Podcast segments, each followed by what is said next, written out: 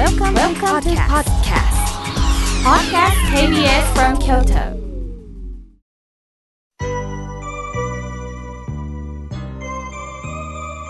はい。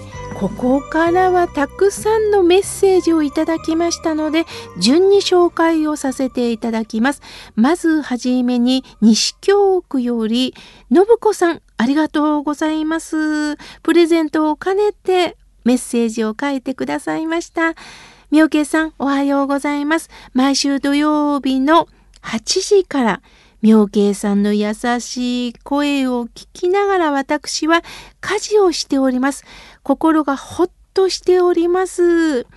年を重ねるたびに体が思わしくないんですけれども、妙慶さんの法話を聞いて楽しみを見つけておりますとのことです。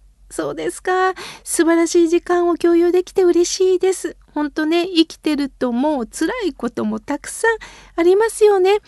辛い辛い辛いと自分を本当に落とし込めるんではなくってその中に何かあるなああこういうことかという何かこう発見者になるそれだけでも心が笑顔になれると思います信子さんこれからもよろしくお願いいたしますさあ続いての方ですおはがきをいただきました北区京子さんありがとうございます毎週土曜日の朝8時から妙慶さんの優しいお話、本当に楽しみなんですよ。これからも心安らぐひとときをありがとうございます。よろしくお願いします。とのことです。もちろんです。私なりに心を込めて届けさせていただきます。続いての方です。みかんばあばさん、ありがとうございます。妙慶さん、毎週心が落ち着いて聞いております。私の親類が4年で4人とも亡くなりました。誰もいなくなった家を片付けに行っております。どうしてなんでと問うています。気持ちの持ち方を教えてください。どれほど寂しいでしょう。今までここにこの人がいて、この声をこの場でわははと笑ってたその人が語りかけてもいない。本当に寂しいですよね。今まで会話できてた人が本当にぬくもりも感じられない。どれほど、なんで私が一人残ったんだというお気持ちでしょうね。辛いと思います。だけどあっさりと諸行無常。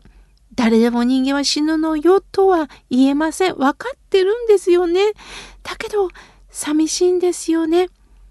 その寂しさの中に何が落ちてるんでしょうかこれから紅葉の時期葉っぱも落ちていくように葉っぱは大地が受け止めてくれますよね。するとみかんばあばさん今こうして生きてます。亡き人もお浄土お浄土ってのは土です。大地に支えられてる大地の底からあの人は私を今支えてくれてるんや。私の体を支えてくれてるんや。よろしくね。独り言でもいいです。会話をしながら、そして食事をする時も一緒に味わいながら、私こうしてみんなの分生かされてる。だから、いろんなことを感動させてもらうからね、そんな気持ちで、どうかどうか生きてほしい。そのために、心が笑顔になるラジオもあるんだと思ってます。どうかどうかこれからも生きてる間お互い共有していきましょう。さあ続いての方です。メールをいただきました。えー、二郎さん、高田二郎さん、ありがとうございます。妙慶さん、先週、串の話、楽しく聞かせていただきました。私は今49歳です。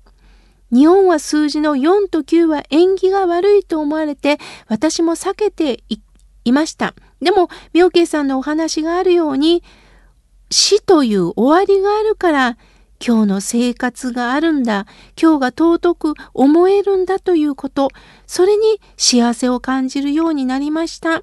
そして、妙慶さんの法話から私なりの語呂合わせを考えました。死苦、それは死、幸せが来る。死苦、良くなる。死苦、四つ葉のクローバー。と思っております。ちなみに私の子供は4月9日生まれです。そうですか。こんなドランコになって学校に帰ってきます。もちろん、おやつには、井村屋さんのお菓子、肉まんあんまんが大好きです。妙慶さん、これからも心温まるお話、お願いいたします。とのことです。いやー、次郎さん、ありがとうございます。粋なメールですね。なるほどね。まあ、私たちね、どうしても4とか9とか避けるんだけど、逆に言えば幸せになる4と9、良くなる四つ葉のクローバー。本当ですよね。もう本当に粋なメールをありがとうございます。なんか心が本当に笑顔になりました。ありがとうございます。さあ、続いての方です。おはがきをいただきました。えー、ゆきえさん、森山よりありがとうございます。朝というすっかり涼しくなりましたね。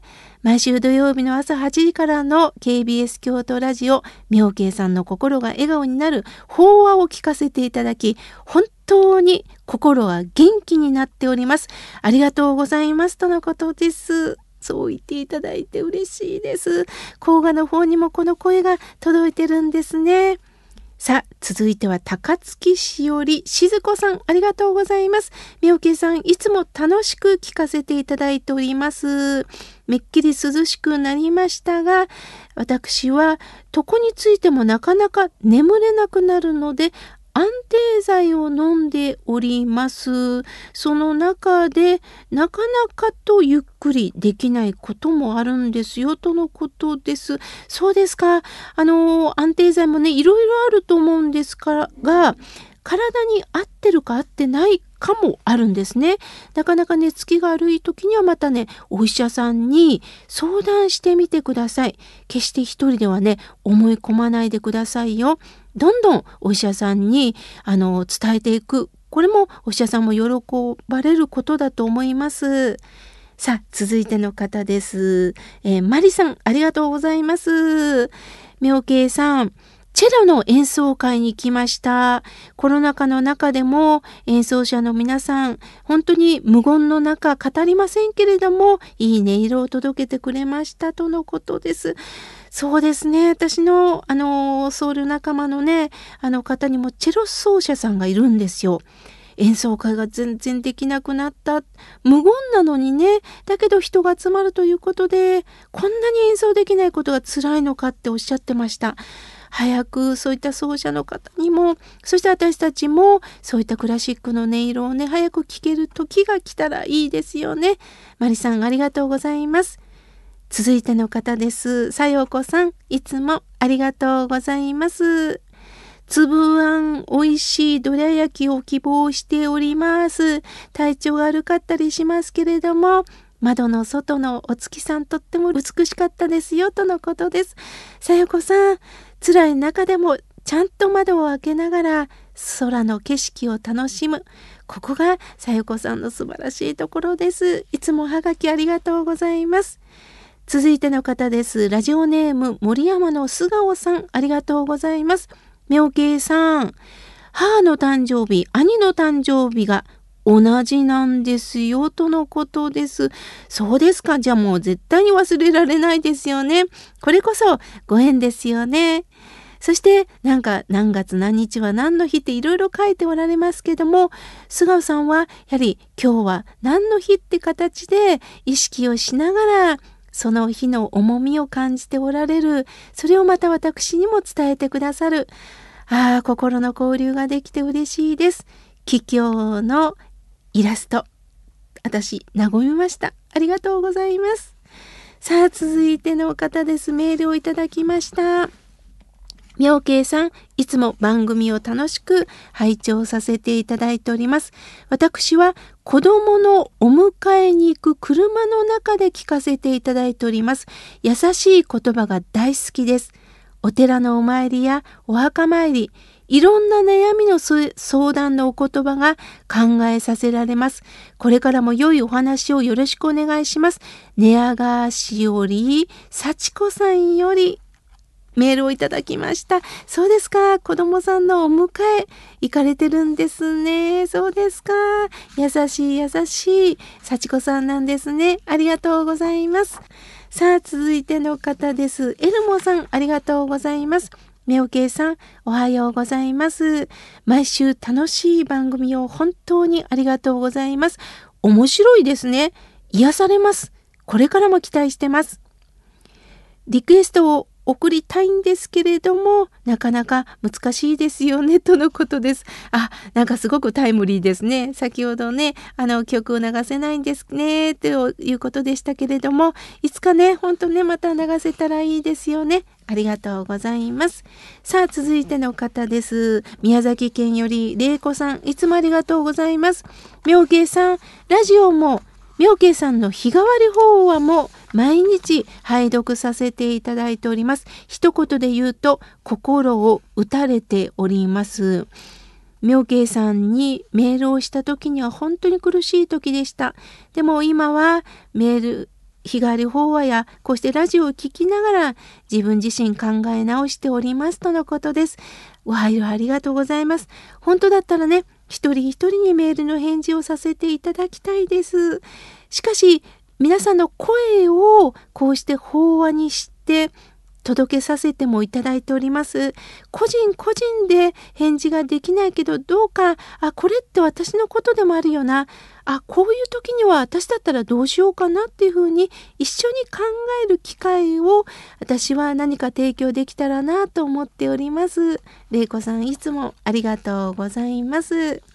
さあ、続いての方です。メールをいただきました。ジョージさん、いつも本当にありがとうございます。声から伝わるぬくもり。妙慶さんは電話の話をしていましたね。本当どんな電話にも温かく対応するとおっしゃいました。反省しておりますとのことです。いや、忙しい時はね、ついね、何ですかっていうね、こう、返事になってしまうんですけど、私はね、電話が鳴った時には切り替えるという意味でもあります。私もどうしてもこう仕事をしたりパソコンに向き合ってるちょうど波に乗った時にね電話が鳴るとああって思う時は正直って思います。しかしこれは切り替えるという意味なんだなと思って、えー、一旦デスクから離れてそしてもしもしと気持ちを切り替えております。そこで電話が終わったらその後また気持ちをね切り替えて仕事に入ったりしております。いつも貴重な皆さん問いかけありがとうございます。まだまだたくさんのメッセージをいただいたんですが来月紹介させていただきます。